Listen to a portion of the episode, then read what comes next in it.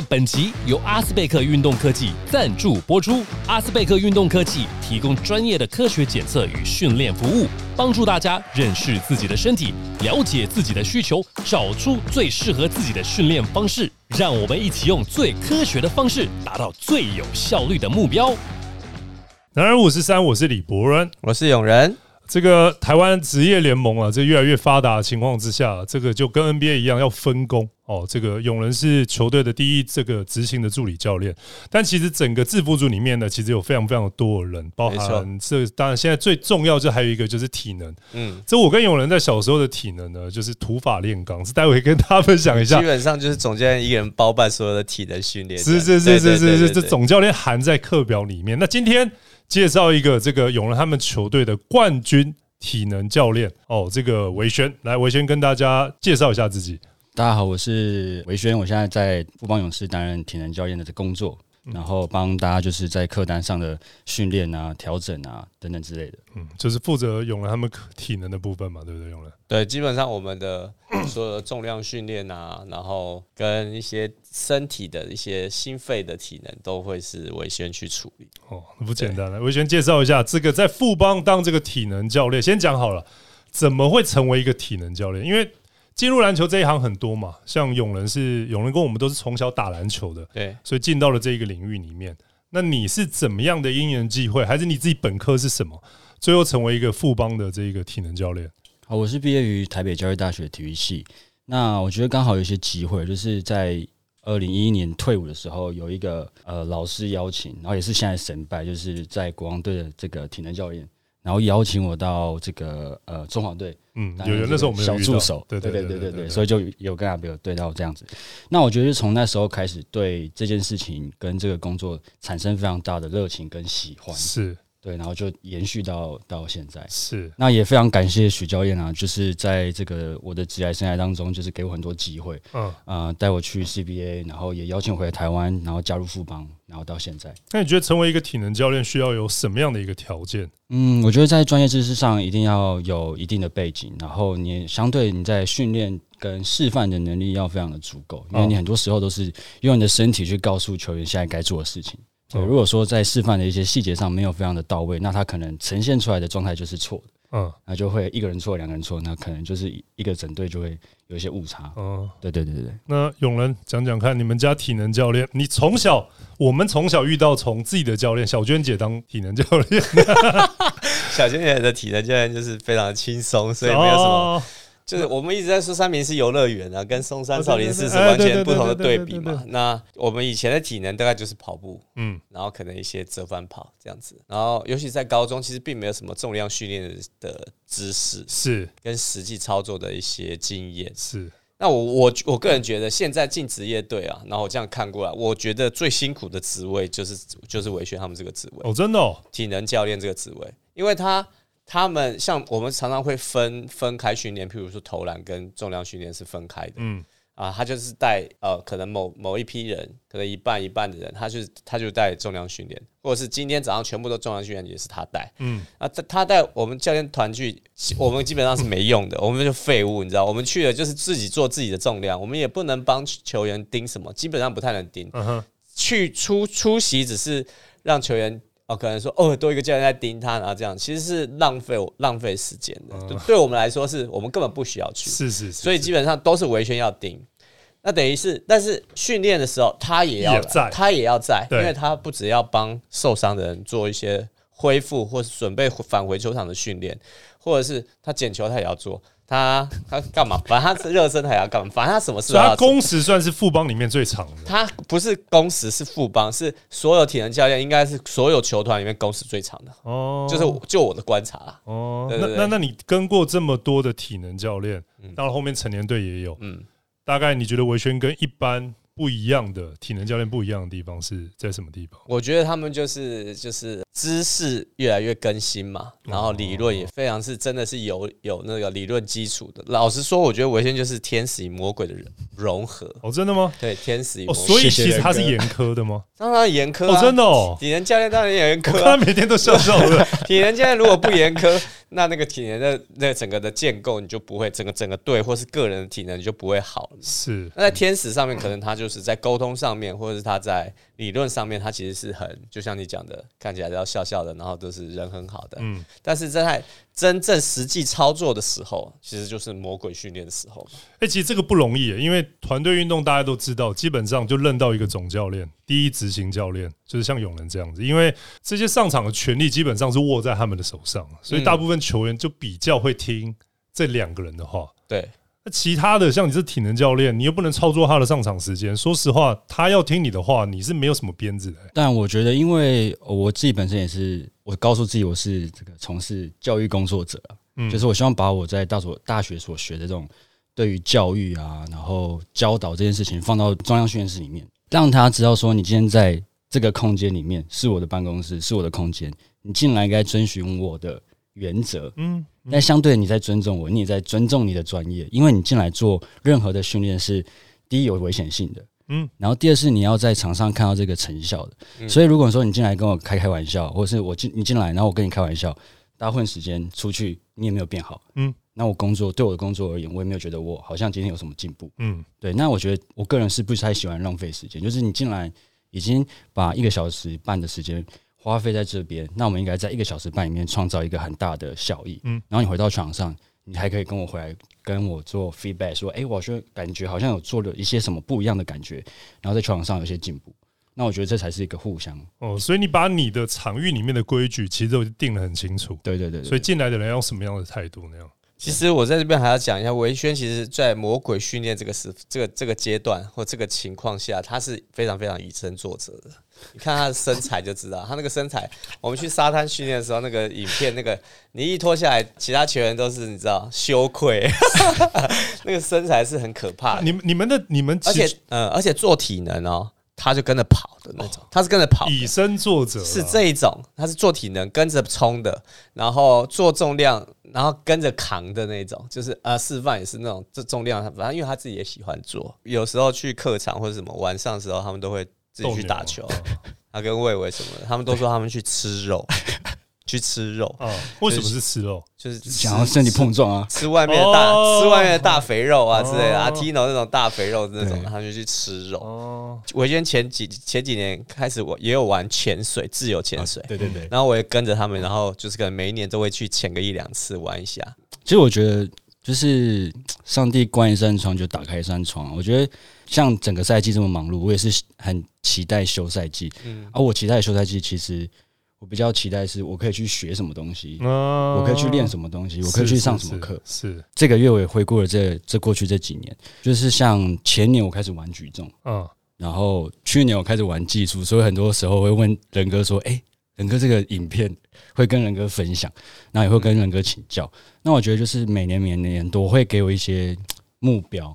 我跟永仁先分享一下土法炼钢，你有什么比较特别的经验？土法炼钢嘛，土法，我们就先，因为我们等下我们要先衬托别人，我们先把自己先 我觉得我最土法炼钢的有一段时期，我们就不说是什么呃是什么教练或什么的，就是每天每天到操场先领八千跟。先领八千，或每天到操场就是先领一万，你懂我意思吗？哦我知道谁，我知道，就是早上五点那一位，超超级土法炼钢就是这个，哦。他就是呃，不是说这个情况就是你可以季外偶尔的去跑长跑，嗯。比如说八千一万，嗯。可能一季可能跑个一次或两次，磨练你的心智或那些那是可以的，嗯是。这个可是可以接受的。但你是每天去领八千或者领一万的话，领到后面变富翁，我也不是个办法。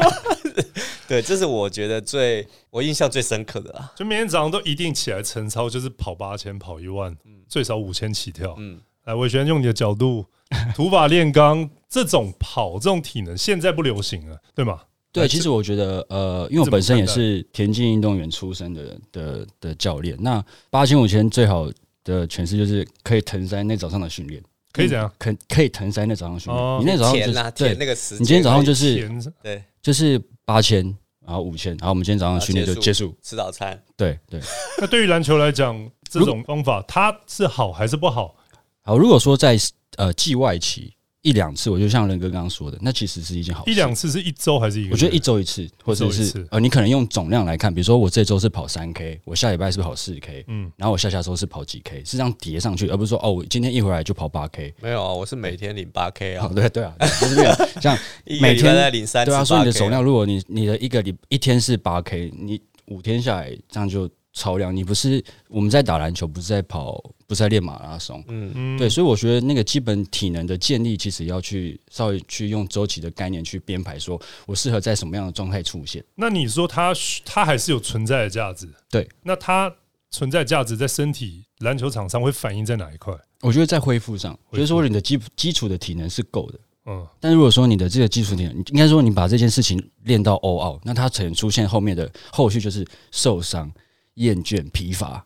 其实我补充一下，他讲恢复这一块，大家讲就是说，今天比完赛到明天，假设二十四小时，如果你的有氧能力比较强，你的恢复速度就会比较快。对对对对，对，或者是就是类似像这种，或者是每个折返之间一个暂停以后，你的 recover 能力比较强，就取决在你的有氧能力。对对，所以跑步是有必要，像有人刚那样，只是不能就是一直每天领。对，因为其实像 像往年我们也有就是在田径场训练，嗯。对，那其实我这个时候都会跟教练沟通，然后会跟球员沟通，说我们今天的目标是什么？那我们不会是每当然不是每每天跑，就是那个礼拜的周六，那我就会先把这个月的每呃这个月的周六四次的周六，那设定目标，然后先跟球员告知，嗯，然后球员来之后就知道说，哦，今天目标什么，达到就结束。对，不会说什么哦，我今天就是一来，然后大家就很害怕跑步这件事情，应该是把跑步用的不一样的方式去训练他们，OK，然后让跑步这件事情让他们知道说哦，回到球场上有什么样的方式，或者可以帮助他们带来什么样的效益。那换我，我我的土法炼钢，北部比较流行 h a n g Day，跑山呐 h a n g Day 我也跑过。综合有一个圆通式，先在下面操场跑个三圈，以后往上跑。往上跑是第一趴嘛？就第一趴就是先从山底跑到山顶，然后呢，到了上面以后，为了去找土地公。就还有一个阶梯，那阶梯倍儿长的，超级长的哦。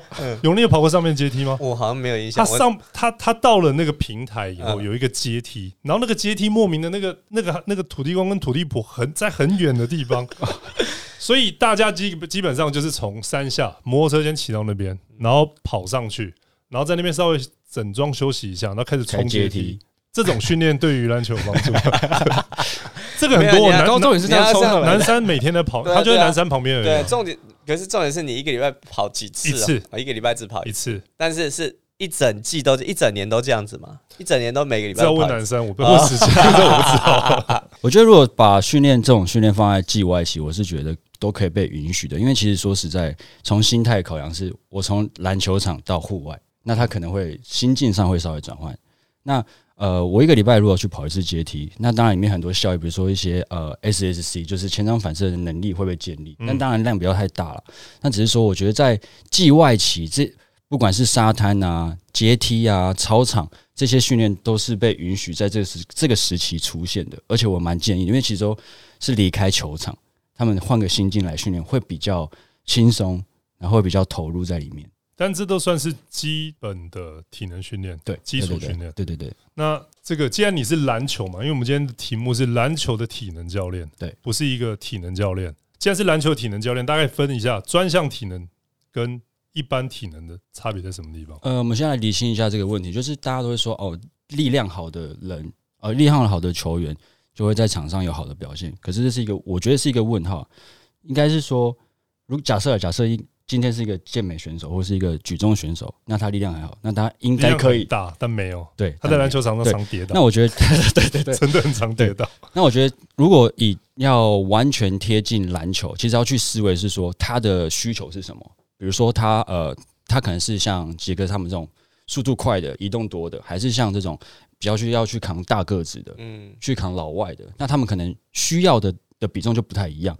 那再回到力量坊里面，就会呃借由他的需求的分析，然后告诉他你现在需要什么。那我觉得回到前期，在暑假，其实我觉得大家都是一样，大家都是在做一样的事情。比如说把力量建立好，把你的活动角度打开，然后做一点不一样的呃训练，敏捷啊，或是这种有反应刺激啊等等一些技术上的练习。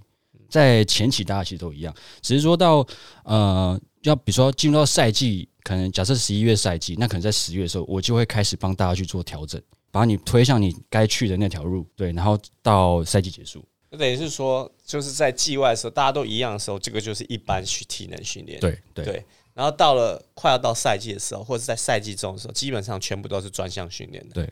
这一般体能训练可能就是维持，但是在专项训练里面会吃的更重一点，或者是完全比重在会在专项训练上面。一般大概所有人都知道，一般训练长什么样子。专项训练，举几个例子，什么是专项训练？我个人定义的专项训练是，我会从。呃，他的动作的分析，比如说哦，回到基地训练的动作的这个调配，那大原则上还是会有在什么大家所呃熟悉的这个屈蹲啊，然后呃硬举啊之类的。那我会用速度跟力量的方式去调配他们要的方向。比如说这个周期是我可能在屈蹲，我可能要设定是以重量为主，以重量强度为主。那到了这个呃计重的时候，我可能要以速度强度为主。那一样的动作，只是不一样的的方式去呈现。中场休息时间，给您全方位服务的阿斯贝克运动科技。阿斯贝克运动科技为运动产业注入新元素，搭起各个专业领域的桥梁，与秀传运动医学中心联手，打造一条龙式的服务。透过科学化的检测数据，以及顶尖的骨科团队，整合科学与医疗双领域。分析出最有效率的训练方式，提供量身定做的专业课程以及最精准的训练计划，是您在运动路上最坚强的后盾。那我好奇一下，这个冠军队两位折返跑这一些，篮球场跟跑快攻的这一些，或者是折返，这是体能教练的责任，还是含在你们的课表里面？都有。然后就是维轩会跟许哥讨论。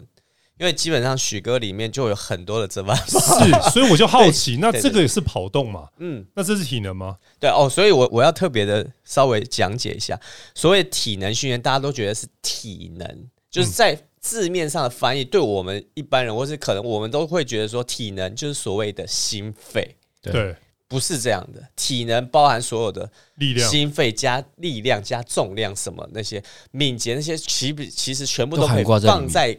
体能上面。是，所以体能效应维维宣基本上它的体能教练，他涵括所有的东西，包括心肺、敏捷、重量，然后一些可能还有其他的维轩可以再补充。大概的东西是在这边，不是大家认识认知的哦，百分之九十五都是心肺，都是体能。譬如说，大家想到就是折返跑、冲刺。跑圈什么之类的，就是可能重量的话，它反而是重量训练，不是体能是包含所有东西。那那那如果在篮球场上那些折返，算是你安排的课表，还是永仁他们安排的课表？呃，其实我这边会跟教练先讨论，因为其实说实在，还是很多球队会喜欢去田径场，但我们球队去田径场的时间相对比较少。嗯，那这时候我就会跟教练讨论说，哦，我可能礼拜一回来，因为我知道教练大概习惯礼拜一、礼拜二的强度大概是怎么样，那我就会这个时候就跟教练讨论说。比如说礼拜一下午，可不可以快攻比赛打多一点？嗯，或是进攻比赛打多一点，快攻啊，或是防守比赛打多一点。从课表里面去，因为我觉得这个就是增加跑动，对对对对，拉我们的心肺跟跑动的那个用课表的改变，对，没错没错没错。那就是用间歇的原则嘛，我控制你的工作时间比，然后放到我的课表里面，那我就不用说哦，我今天还要在训练完之后特别拉出来跑跑十七趟，或者是什么？这是我们这是我们最讨厌做的事情。所以你们没有特别拉。十七趟或是什么？我们基本上不拉着走。四点折返，对，你们球队不跑四点折返。我们基本上不，我们只有教练生气的时候 会骂说：“你们到底要这样子？你们到底要要在课表上面，我们正。”开开心心的打五对五，但是很累，还是你打完大家不要很认真，然后你拉再拉出来跑十七趟呢？对对对，球员自己会去选择。所以那种四点折返十七趟对你们来讲已经是惩罚，它不是体能训练，不是可以可以不用是体能训练。因为我觉得，如果你我们今天是在做篮球专项体能训练，那应该是把体能更专项于篮球吧？没错。所以等于是说我今天做一个好，我我跟请教练帮我设计一个四分钟的防守比赛。那假设有三队。那我就打一休一，那等于说他打他打完之后，他会有休息时间。那假设一场比赛是四分钟，我打四 round 或三 round 就好了。那其实今天的强度其实很强，那个时间也很长了，大概有四十分钟到快一个小时了。是啊，但是对中间差别一个地方，你没办法量化啊。哦，我我我可以用量化的方式，就是用你怎么办法监控他总共跑了多远？哦，呃，这个可能就变成要有一些仪器去是啊，监帮助控，对对对对要有一些监控。对，但是现在中华队啊，我们在蓝队、中华队，他就放一颗你的那个 GPS 在里面，类似，对，然后他电脑直接就你一哦整、对啊对啊对啊，你一整趟练完球，你大概就知道，他跑多远就是。对你大概知道你的强度、你的远距离。是在？哪边练啊？我们现在在浩宇，但是哦因为他有架那个机。器，哦对，对他们，他们有那个机器，然后有一个那个 sensor 在这边，嗯它就可以放在，而且他的衣服是特别可以放这个的，所以现在其实是非常很容易就可以量化的东西了。对对对，对当然，我觉得说球队允许有这样的仪器设备，那我觉得是可以被建立的，然后可以更精准的知道说这个量化的每个人的状况是怎么样。那假设没有，那我们就是用就最简单的码表这件事情。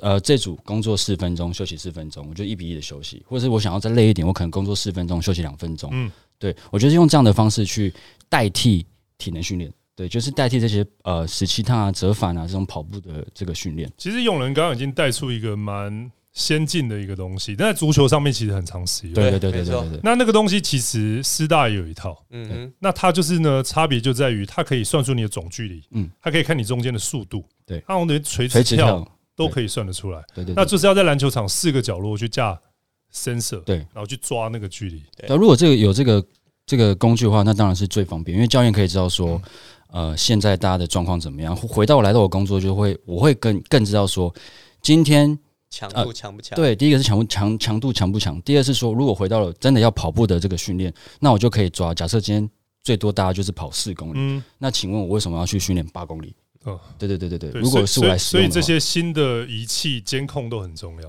对那我知道维轩也大概跟这个秀传这边医疗的部分是有一点点合作的嘛，对。